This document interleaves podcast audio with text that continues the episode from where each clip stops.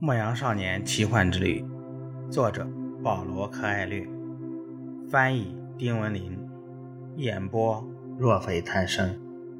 第二十五集，炼金术士将地上的圆圈抹掉，那条蛇便飞快地爬走，消失在乱石之中。圣地亚哥想起了那个一直向往去麦加朝圣的水晶店老板和寻找炼金术士的英国人。男孩想起了法提玛，他相信沙漠。于是有一天，沙漠给他带来了他心目中的爱人。他们跨上马背，这一次，男孩走在炼金术士的后面。风儿带来了绿洲的喧闹声，他想辨别出法提玛的声音。那天发生了战斗，所以他没有到井边去。这天晚上，他们看到圆圈中的毒蛇时。那位肩头停着猎鹰的神秘骑士谈到了爱情、财宝、沙漠的女人和他的天命。我跟你走，男孩说完，内心立刻平静下来。炼金术士只说了一句话：“明天太阳出来之前，我们就动身。”圣地亚哥一夜未眠。再过两个小时，天就亮了。他叫醒睡在他帐篷里的一个阿拉伯小男孩。请他带路去法提玛住的地方。他们一起走出帐篷，来到法提玛的帐篷前。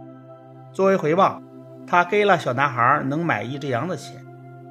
然后，他请小男孩叫醒法提玛，并告诉他说他正在等他。小男孩照他的话做了，并为此得到了能再买一只羊的钱。现在让我和法提玛单独待会儿。圣地亚哥在等待法提玛的时候，对阿拉伯小男孩说：“小男孩便回自己的帐篷睡觉去了。他为帮助绿洲顾问而自豪，也为得到买羊的钱而高兴。”法提玛出现在帐篷门口，两个人走进了叶枣树林。他知道这是违背传统的，但眼下顾不上那么多了。我要走了，他说：“我想让你知道。”我会回来的，我爱你，因为别说了，法蒂玛打断他，因为相爱，所以相爱，爱是不需要任何理由的。但是男孩继续说道：“我爱你是因为我做过一个梦，遇到过一位王，卖过水晶，穿越过沙漠，遇到部落之间发生战争，我还在一口井边打听过炼金术士。我爱你。”是因为整个宇宙都合力助我来到你的身边，两个人拥抱在了一起。这是他们第一次有身体接触。我一定会回来，男孩又说了一遍。过去我是抱着幻想看沙漠，法提玛说。现在我是抱着期望看沙漠。我父亲曾经离开过，但是有一天他又回到了母亲身边，而且以后从未再离开。他们没再多说什么，两个人在叶枣树林里又走了一会儿，然后男孩把法蒂玛送到帐篷门口。我会像你父亲回到你母亲身边那样回来，男孩说。他发现法蒂玛的眼里噙满了泪水。你哭了，我是沙漠中的女人，他说，将脸扭到一边。但我毕竟是个女人。法蒂玛走进了帐篷，不一会儿。太阳便露出了笑脸。白天到来时，他将走出帐篷，去做多年来他一直做的事。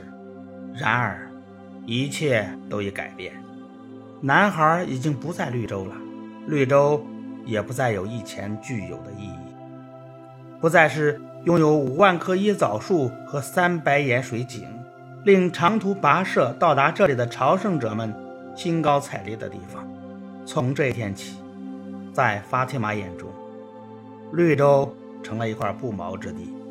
从这一天起，沙漠变得更加重要。他将一直观望着他，努力弄清男孩在寻宝路上追随的是哪颗星星。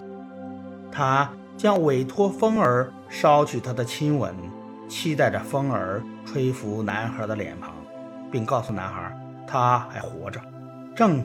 等待着他归来，就像任何一个正在等待着勇敢的去寻找梦想和财宝的男子的女子一样。从这一天开始，沙漠只意味着男孩归来的希望。不要再想过去的事情了。当他们在沙漠中策马前行的时候，炼金术士说道：“一切都已铭刻到世界之魂上，并将永世长存。人们更多的是梦想归来，而不是离去。”圣地亚哥说道：“他已经重新习惯了沙漠的寂静。如果你碰到的是用纯净物质制成的东西，它将永远不会腐朽，而你总有一天会回来。”如果你碰到的仅仅是像行星爆炸那样一闪即逝的东西，那么返回的时候你将两手空空。不过你毕竟还是见到了爆炸时的光芒，仅凭这一点也值了。他讲的是炼金术的术语，但是男孩明白，他指的是法提玛。不去想过去发生的事情是很难做到的。沙漠的景色几乎一成不变。往往使人浮想联翩。男孩仍然看得到那些椰枣树、那些水井，以及心爱女人的脸庞。他看得到正在做实验的英国人，还有那个不知道自己是老师的赶托人。也许炼金术士从来没有恋爱过，男孩心想。炼金术士骑着马走在他前面。肩头站着猎鹰，猎鹰非常熟悉沙漠的语言。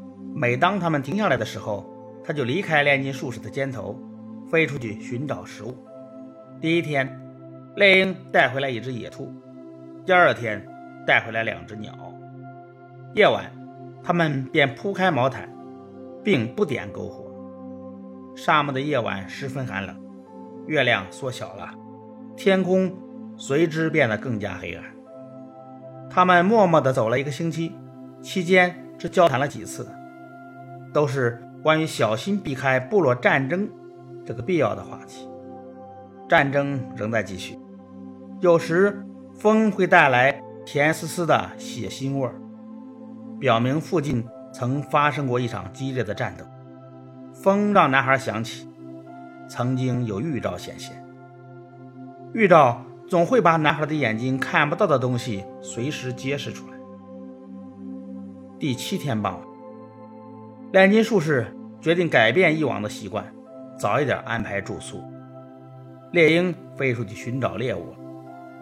炼金术士取出旅行水壶，递给男孩：“现在你就要到达这次旅行的终点了。”炼金术士说：“祝贺你追随了自己的天命。”你一直默默地为我引路，男孩说：“我以为你会把掌握的本领交给我呢。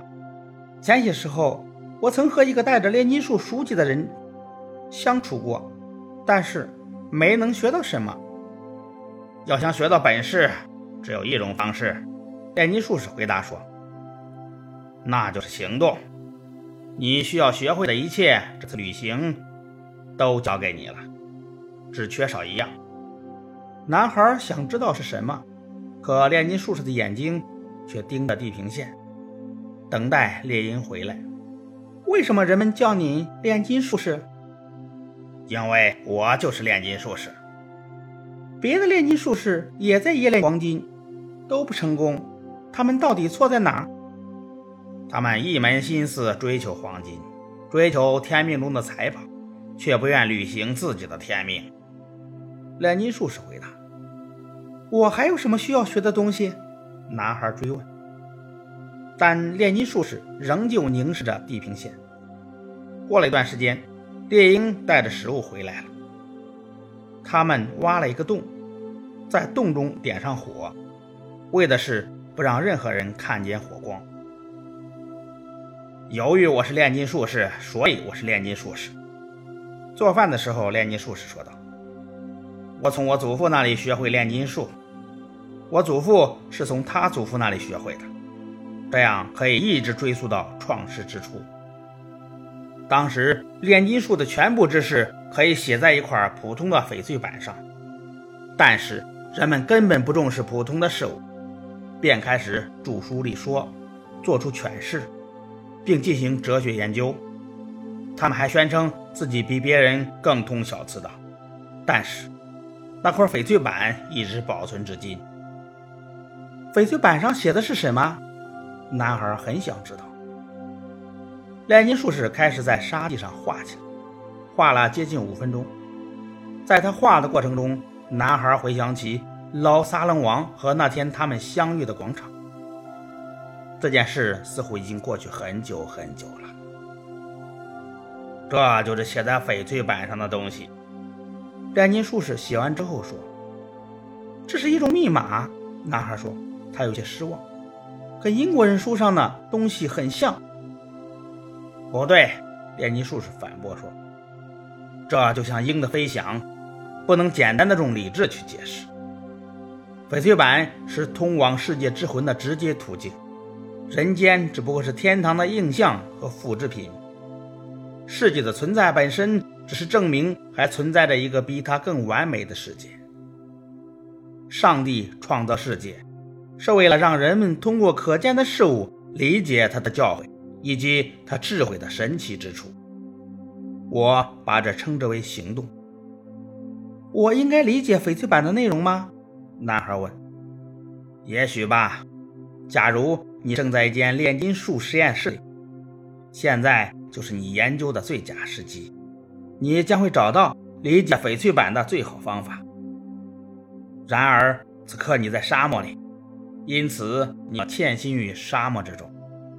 沙漠和世上其他东西一样，可以用来理解世界。你甚至不必理解沙漠，只要观察普通的沙粒就行，从中可以看到天地万物的神奇之处。怎样才能潜心于沙漠之中呢？倾听你的心声，心了解所有事物，因为心来自世界之魂，并且总有一天。会返回那里。